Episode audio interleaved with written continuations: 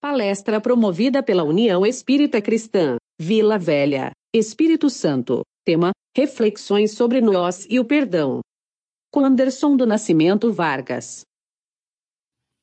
Olá, irmãos. Olá, irmãs. Vamos iniciar as nossas reflexões fazendo uma leitura da obra Pão Nosso, do Espírito Emmanuel, na psicografia do nosso querido Francisco Cândido Xavier. No item 10, sentimentos fraternos. Quanto, porém, à caridade fraternal, não necessitais de que vos escreva, visto que vós mesmos estáis instruídos por Deus, que vos ameis uns aos outros. Paulo, 1 Tessalonicenses, capítulo 4, versículo 9. Comenta Emmanuel, forte contrassenso que desorganiza a contribuição humana no divino edifício do cristianismo é o impulso sectário que atormenta enormes fileiras de seguidores. Mais reflexão, mais ouvidos aos ensinamentos de Jesus, e essas batalhas injustificáveis estariam para sempre apagadas. Ainda hoje, com as manifestações do plano espiritual na renovação do mundo, a cada momento surgem grupos e personalidades solicitando fórmulas do além para que se integrem no campo da fraternidade pura. Que esperam, entretanto, os companheiros esclarecidos para serem efetivamente irmãos uns dos outros? Muita gente se esquece de que a solidariedade legítima escasseia nos ambientes onde é reduzido o espírito de serviço e onde sobra a preocupação de criticar. Instituições notáveis são conduzidas à perturbação e ao extermínio, em vista da ausência do auxílio mútuo, no terreno da compreensão do trabalho e da boa vontade. Falta de assistência? Não. Toda obra honesta e generosa repercute nos planos mais altos, conquistando cooperadores abnegados. Quando se verifique a invasão da desarmonia nos institutos do bem, que os agentes humanos acusem a si mesmos pela defecção nos compromissos assumidos ou pela indiferença ao ato de servir. E que ninguém peça ao céu determinadas receitas de fraternidade, porque a fórmula sagrada e imutável permanece conosco no amai-vos uns aos outros. Hoje nós vamos falar nós vamos refletir, e eu coloquei um tema bem peculiar, nós vamos fazer reflexões sobre nós e o perdão. E em primeiro lugar, eu queria aqui pedir perdão já de antemão, porque como todos vocês aí que estão me assistindo, eu ainda tenho muita dificuldade em praticar em toda a plenitude o evangelho de Jesus. Então aqui vai simplesmente considerações de um irmão que é igual a todos vocês. Então, desde já, eu peço um meu humilde perdão para todos. E vamos começar a nossa reflexão falando um pouco sobre nós. Nós, conquanto espíritos encarnados aqui no planeta, nós pré-existimos a esta atual encarnação. Então, nós já tivemos existências anteriores na carne e retornamos ao mundo espiritual que é a verdadeira vida, vivendo na erraticidade. Essa vida, então, pré-existente a que estamos atualmente, foi uma vida de preparação para que nós estivéssemos, então, em condições de retomar um corpo de carne e adentrássemos a atual vida. Então, desde a nossa infância, nós, quando adentramos num ambiente em que abrimos os nossos olhos, olhamos ao nosso derredor, identificamos as paisagens primeiras, identificamos as pessoas. Em cada um destes momentos, a, o aprendizado começou a fluir na atual existência. E aí, na atual existência, começamos a sermos orientados e a vivenciarmos as mais variadas situações do nosso dia a dia. E nessas oportunidades, nós entramos em relação com o ambiente à nossa volta. Entramos em relação com pessoas, muito especialmente os nossos pais. até nos tornarmos uma pessoa adulta. Mas até nos tornarmos uma pessoa adulta, tudo aquilo que nós vivenciamos se transformaram em crenças. Crenças. E as crenças são muito interessantes. Vocês querem ver um exemplo? É, eu cresci com a crença de que se eu tomasse leite com manga à noite, eu ia passar mal. Por quê? Minha avó falava isso, minha mãe falou isso, e para mim aquilo entrou como uma verdade. E depois, já na vida adulta, eu fui descobrir que faz mal por conta de um problema relacionado à azia, por exemplo. E que se eventualmente eu estivesse com o meu estômago com os ácidos necessários para fazer a devida digestão, eu não teria nenhum problema nesse sentido. Mas passou para mim como uma crença. Então, todos nós, quer queiramos ou não, temos crenças ligadas à vida que nós tivemos, ao ambiente em que nós vivenciamos as primeiras, a, a infância e, e, seguindo. Nós temos crenças relacionadas à, à religião, por exemplo, no país muçulmano, as crenças deles são diferentes das crenças de um país ocidental cristão, de um país que está mais voltado ao budismo, por exemplo. Então, as crenças ligam-se, conectam-se com o indivíduo ao longo de toda a sua caminhada aqui durante a nossa existência, a nossa reencarnação. E ela é tão curiosa que as pessoas, por exemplo, que passaram na sua infância vendo a sua mãe, por exemplo, preocupada com o pai que trabalha até altas horas e chega tarde em casa e a mãe sempre preocupada, querendo saber onde ele está. Essa pessoa vai crescer com esse tipo de preocupação também.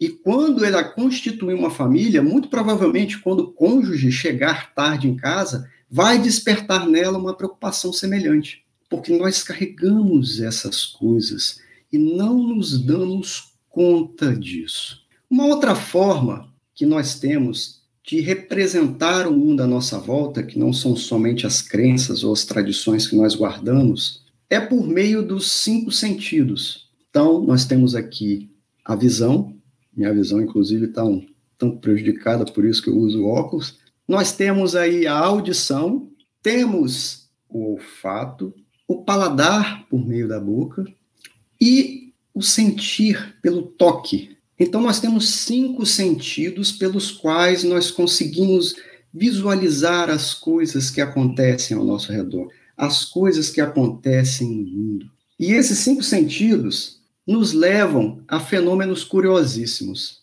Vocês querem ver, por exemplo?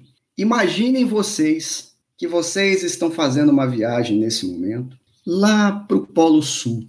Nós vamos lá para a Antártida, aquele lugar frio e gelado. E aí, quando eu começo a falar isso, talvez vocês já começam a sentir aquele frio, aquele, aquele, aquela sensação do gelo. Chegando lá, vocês então começam a visualizar o ambiente, aquilo tudo branco, é um deserto branco. E aí, de repente, a gente começa a visualizar aqueles animaizinhos fofos que habitam o continente, continente antártido, os pinguins. E na primeira visualizada dos pinguins, nós vamos ver que tão, são todos iguais, com a sua pelugem branca e preta. E aí nós, imediatamente, nós vamos afirmar, nossa, parecem ser todos iguais. Essa é a nossa primeira percepção, primeira percepção. Então vai ser o julgamento inicial nosso acerca dos pinguins, é que são todos iguais. Mas ao chegarmos perto, ao chegarmos mais próximo nós vamos identificar que o bico de um pinguim tem um que é maior do que o outro. Que quando é fêmea, ela tem uma altura ligeiramente diferente da altura do macho. Que há imperceptíveis, talvez, no primeiro momento, diferenças na pelugem. Lembrando que os pinguins são aves, botam ovo. Então, quando nós adentramos mais na percepção, conhecendo mais o que está se passando ali, especialmente falando na comunidade dos pinguins, nós começamos a perceber coisas que antes a gente não percebia, que na primeira visão os pinguins são todos iguais, mas eles não são todos iguais. E aí eu trago aqui uma pequena reflexão sobre um caso que eu vi num documentário da Netflix, muitos aí têm oportunidade de assistir documentários, então vou deixar aqui o nome, eu não sou meu guru. Esse documentário foi gravado nos Estados Unidos e mostra mostra a, história de uma brasileira, olha só. Dentre outras que o documentário mostra, tem uma brasileira lá. As pessoas vão participar de um seminário e nesse seminário, que é conduzido por Anthony Robbins, nesse seminário eles fazem uma pesquisa porque são o auditório é bem extenso e esse documentário foi gravado antes da pandemia. Eles fazem uma pesquisa porque normalmente em, em mil pessoas vai ter ali um percentual pequeno, mas vai ter um percentual de pessoas que estão com pensamentos de suicídio. Então, eles fazem essa pesquisa, e na pesquisa eles identificaram as pessoas, e uma delas era essa brasileira, que se domina, denominava Sol. Naquela oportunidade, então, o Anthony Robbins pediu para essas pessoas se levantarem e foi lá conversar com a Sol. E aí pediu para a Sol dizer por que, que ela estava naquele estado. Mas antes de falar sobre como ela estava, ela falou uma coisa que é para a gente refletir. Ela, ali durante o seminário até aquele momento, era uma pessoa retraída, era uma pessoa que se afastava das outras, não queria contato com as pessoas. E ela percebia que as outras pessoas olhavam para ela de uma maneira ruim, de uma maneira assim, bem, já que ela não quer, né, o semblante dela não está bom, e as pessoas então não queriam também contato com ela. Parece até que nós estamos falando da lei da atração aqui, né? E aí então ela começa a desfilar o que lhe passa no íntimo, porque no seu exterior, assim como os pinguins, né, parece nosso ser humano, parece que é todo mundo igual, né? É, carne, osso, né? Todo mundo tem lá dois olhos, uma boca, um nariz, dois ouvidos, né? Tem cabelo, uns não tem, né? É, duas mãos, enfim. O ser humano parece que são todos iguais. Mas quando igual quando eu comentei do pinguim, quando você aproxima-se para ver a realidade, as coisas mudam de figura. Ela, no seu exterior, o aspecto de uma moça bonita, uma loira, magra, uma moça que poderia estar vivendo um ótimo relacionamento amoroso com uma pessoa e até constituir uma família, mas ela não conseguia se aproximar de ninguém, de ninguém. Então, naquele momento, ela narrou a sua história dos abusos que teve, que eu não vou comentar aqui, obviamente, mas os abusos que teve desde a sua infância até o início da sua adolescência, que marcou, que rasgou dentro dela, deixou uma ferida enorme e ela não sabia mais como lidar com isso. Apesar dela reconhecer quem ela era, ela estava ficando insuportável porque ela não conseguia se relacionar também com as pessoas. O que isso mostra é que antes de nós querermos fazer qualquer julgamento precipitado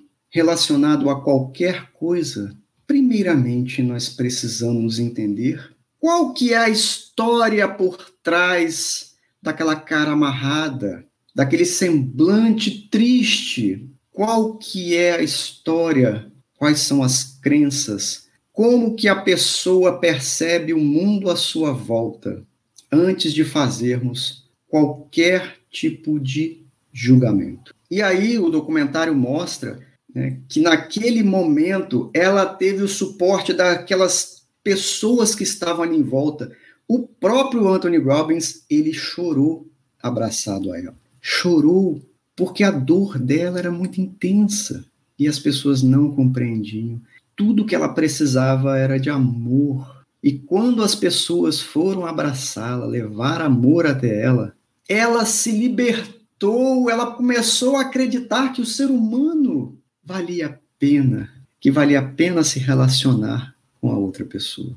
Nós não conhecemos muito bem quem nós somos, como que nós recebemos as percepções do mundo exterior. E é fato isso. Citando um outro exemplo, você tem uma namorada, ou você, por exemplo, tem a sua esposa, e aí você chega e fala assim para sua esposa: Meu amor, eu te amo. E aí a sua esposa pensa assim: Será que ele me ama mesmo? Porque você só falou que a amava. E a sua esposa, ela representa melhor o mundo à sua volta quando ela é tocada. A audição dela não é o principal dos elementos que a fazem sentir as coisas.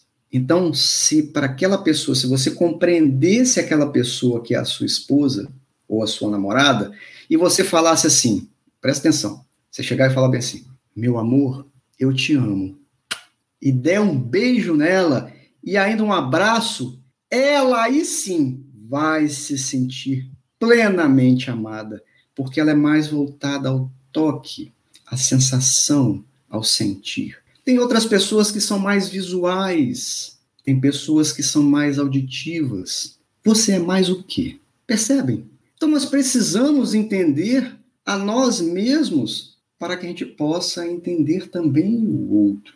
De suma importância isso. Na era da internet em que nós estamos vivendo, é até interessante nós refletirmos sobre isso, porque assim como nós podemos nos concentrar por cerca de 12, 13 minutos em assuntos que nos interessam. Então, se eu estou interessado, eu vou assistir um vídeo no YouTube ou vou assistir uma palestra. Durante 12, 13 minutos, minha atenção vai ser total. Depois disso, eu começo a dispersar um pouco. Então, o palestrante tem que, de repente, usar de alguma técnica para me despertar. Agora, se eu estou sendo apresentado pela primeira vez a um conteúdo que eu não sei se vai me interessar ou não, mas apareceu lá para mim, normalmente hoje são oito segundos. Se em oito segundos, nos primeiros oito segundos, aquele conteúdo não chamar a minha atenção, já era, já era, não chama mais a minha atenção. Então as pessoas também são assim. Muitas vezes a gente olha para as pessoas nos primeiros oito segundos, lá, nós fazemos o julgamento inteiro daquela pessoa. Os primeiros oito segundos. Porque julgar, nós somos muito bons nisso né? E julgamos muitas vezes está condenando. Então nós precisamos entender como nós reagimos com o mundo, que nós, como nós interagimos com o mundo. E uma pergunta que eu faço aqui para cada um de vocês, prestem aqui atenção. Prestem muita atenção. Quantas vezes você aí que está me assistindo erra em um só dia?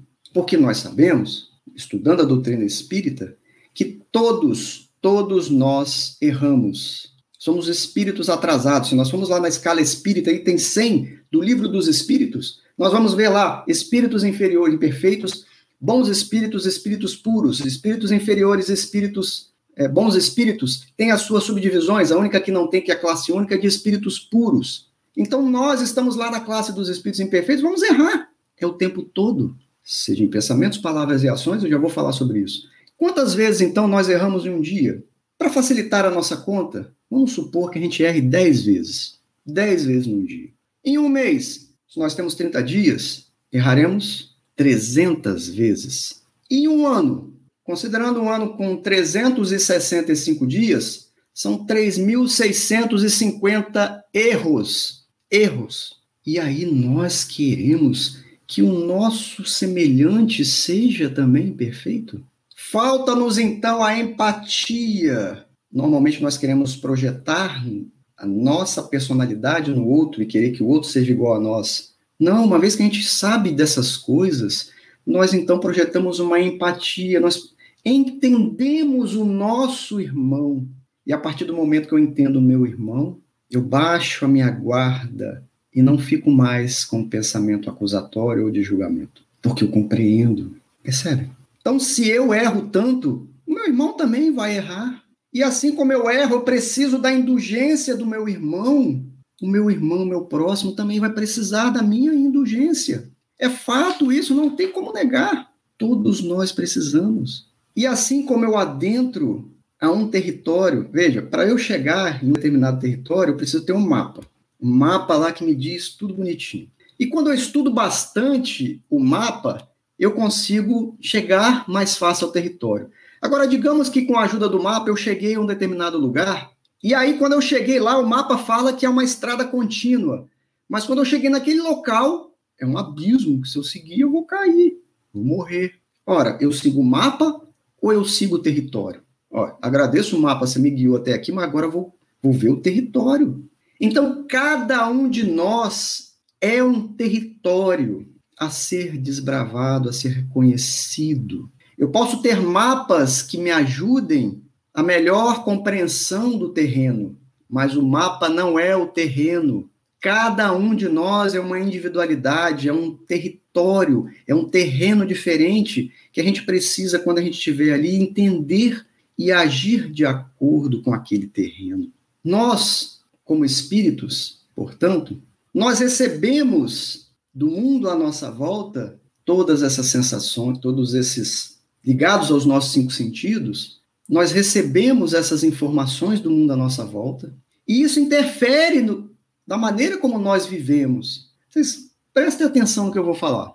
Vê se já aconteceu isso com você. Você está caminhando na rua, de repente passa uma motocicleta desregulada e dá aquele barulho ensurdecedor. Aquilo adentro os nossos ouvidos penetra no. Parece que entra lá dentro da alma. Parece não, entra. E aí você pode se irritar, e aí vai depender da sua escolha, porque aquela sensação chegou até o seu íntimo e tornou-se sentimento. A maneira como você vai lidar com aquele sentimento vai provocar o seu pensamento, e o seu pensamento pode ser que deixa para lá. Você gerou então uma onda mental e o pensamento gera por meio de radiações eletromagnéticas, e Emmanuel explica isso no livro Pensamento e Vida, gera então um formato de imagem que se propaga e vai interferir no ambiente. Daí a importância da gente sentir adequadamente, que é o primeiro passo, mas está tudo conectado, nós estamos encarnados. Então, se nós estamos encarnados, o nosso corpo, através dos cinco sentidos, manda os sinais para o cérebro, conecta, a gente sente. Quando a gente sente, vem o pensamento, e quando vem o pensamento, o pensamento se espalha e o pensamento se espalhando, ele pode se tornar uma influência para o próximo e, ao mesmo tempo, eu posso agir após pensar. Então, eu posso, de repente, soltar uma palavra de baixo escalão, ou eu posso fazer um pensamento mental dizendo: Senhor, eu ainda não estou preparado, me ajude a me reequilibrar. E que este meu irmão possa dar um jeito de consertar a moto dele, para que não faça tanto barulho. Então, o mundo à nossa volta interfere o nosso espírito, nós estamos encarnados. Não tem como ser diferente. Então, o estado emocional das pessoas, elas têm influências mais variadas e nós precisamos entender isso, porque aí vai entrar a nossa indulgência, a nossa capacidade de compreensão, ela começa a ser facilitada a partir do momento que eu entendo que a outra pessoa é um ser humano igual a mim, que ela percebe as coisas de maneira imperfeita, porque o corpo humano ele não é 100% perfeito. Se eu tiver se eu tiver dormido, tiver uma noite de sono ruim, dormir só quatro horas por noite, eu vou acordar provavelmente irritadiço.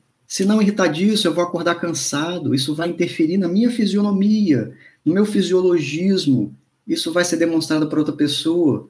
Se a outra pessoa tiver a capacidade de compreensão, ela vai lidar bem comigo nesse dia específico. No outro dia, eu já vou ter uma noite melhor, vou acordar melhor.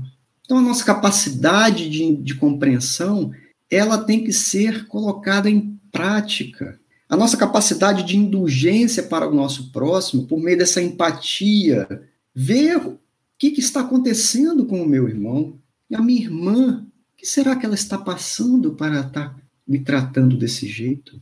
Então, quando quando eu compreendo todas essas, todas essas coisas, eu fico preparado. Eu fico preparado, porque quando alguém vier e me tratar mal, ou quando alguém vier e por algum motivo fazer algo que eventualmente possa me ofender, eu já vou estar preparado.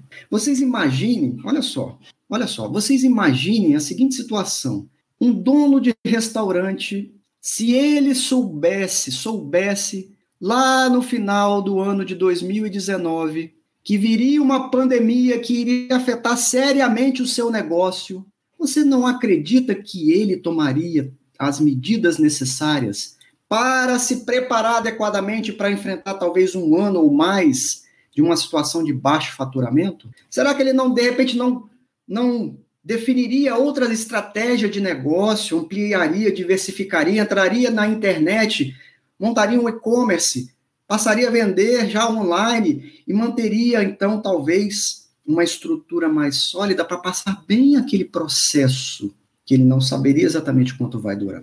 Então, imaginemos nós, com esse conteúdo de conhecimento que a doutrina espírita nos faculta, se nós, então, absorvermos, entendermos, se formos lá no Evangelho de Jesus e efetivamente compreendermos tudo aquilo, estaremos, então, preparados quando vier uma situação tal qual, estaremos preparados, consolidados, uma base aqui dentro do nosso íntimo para receber estas situações como Jesus faria, como o mestre querido faria, compreendendo o próximo, com indulgência, perdoando efetivamente, mas não aquele perdão, aquele perdão que é falado assim: "Ah, eu perdoo, tá? Mas eu não quero quero mais nem contato com essa pessoa, não quero nem saber mais dela. Não, não, não quero.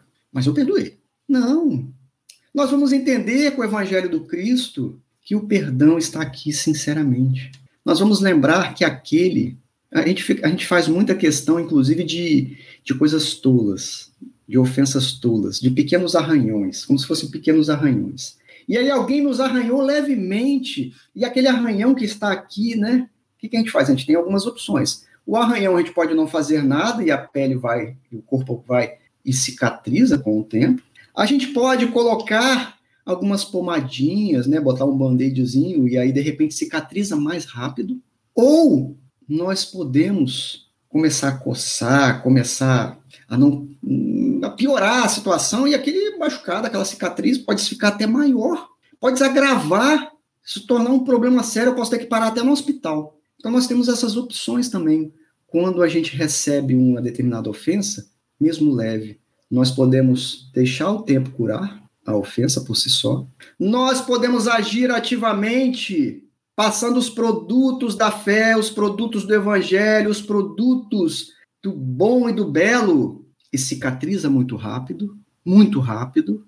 Ou ainda nós poderemos partir para uma vingança, para um choque, para uma violência, e aquela cicatriz, então, se transforma numa ferida imensa. Qual a que você, meu irmão, minha irmã, vai escolher.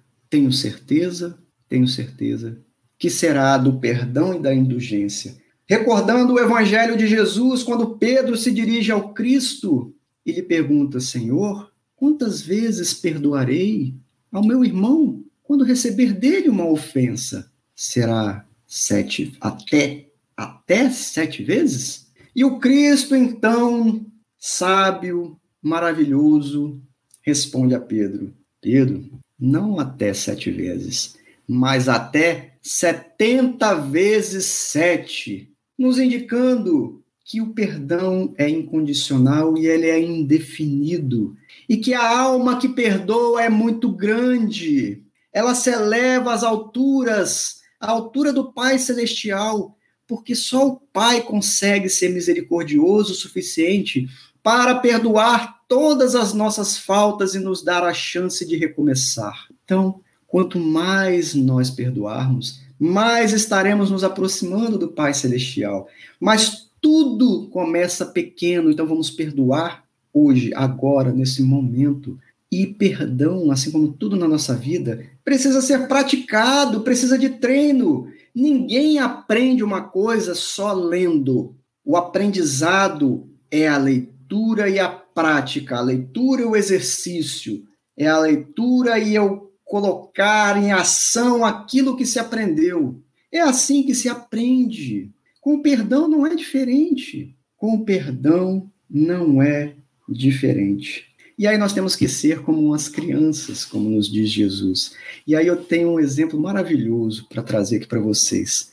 Certa vez lá no centro de Vitória, a cidade em que eu vivi no centro, né? Vivi muito tempo da minha vida.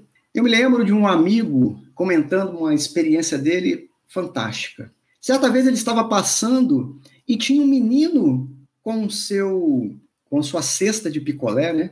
Carregando os seus picolés e vendendo picolé para, quem sabe, né, manter a sua própria subsistência de sua família. Então ele vendendo picolé, esse amigo foi lá e comprou um picolé dele. E começou a bater, puxar um papo com ele, um papo agradável, e sorriram, e foi muito, muito divertida aquela conversa. Mas esse meu amigo estava a caminho do trabalho, comprou o picolé e foi trabalhar. Eu não me recordo muito bem se no dia seguinte, ou alguns dias depois, ele está retornando à sua casa. Veja, ele indo ao trabalho, um dia anterior, ele comprou o picolé. Retornando à sua casa, quando ele voltava daquele árduo expediente, ele encontra num outro lugar, também do centro de Vitória, aquele mesmo menino, banhado em lágrimas, chorando copiosamente. Era o final do dia. Este então se aproxima do menino e pergunta: Por que? Por que você chora? E ele, banhado em lágrimas, já soluçando, diz: Me roubaram todo o meu dinheiro, todo o meu picolé que eu vendi, todo o meu trabalho se foi. E este meu amigo, então, penalizado com aquilo, ele tira do bolso e dá para aquele menino mais do que ele havia vendido num dia inteiro de trabalho vendendo picolé. Imediatamente as lágrimas cessam. O menino sorri, feliz da vida, feliz da vida, agradece. Sai então em disparada para sua casa, era final do dia, levando então o dinheirinho que ele tanto almejava. Ele havia esquecido de tudo. Naquele momento ele esqueceu os seus algozes. Ele esqueceu o fenômeno da tristeza. Ele foi agraciado e assim como ele for agraciado, ele perdoou. Ele como criança na sua inocência, perdoou incondicionalmente, não mais se lembrava de nada, só saiu feliz da vida para a sua casa. No dia seguinte, esse meu amigo encontrou com ele de novo. E ele estava lá sorridente, deu um tchau. Já não havia mais rancor, mágoa, absolutamente nada. Então, meus irmãos, minhas irmãs, vamos fazer como esta criança, que ao recebermos as dádivas do Pai Celestial de cada dia, possamos esquecer o mal que por acaso, acaso não existe, importante, o mal que porventura tenhamos sofrido, varremos. Acabou. Eu recebi uma benção maior do Pai. Por que ficar ligado a isso? Então, perdoemos. Perdoemos sempre, meus amigos. E vamos então, com Jesus, o Mestre querido, agradecermos esta oportunidade que nós tivemos hoje de conhecer um pouquinho mais sobre nós, de refletirmos um pouco mais acerca das coisas do Espírito, que é o mais importante. E vamos seguir a nossa trajetória com Jesus. E pedimos a Jesus que nos fortaleça nesse entendimento, nessa compreensão, para que os nossos espíritos sejam melhores para que o nosso semelhante possa sentir em nós a mensagem do Cristo em ação e que assim, fazendo luz, nós possamos sair do planeta Terra melhores. Muito obrigado a todos que nos assistiram, irmãs e irmãs. Fiquem com Deus.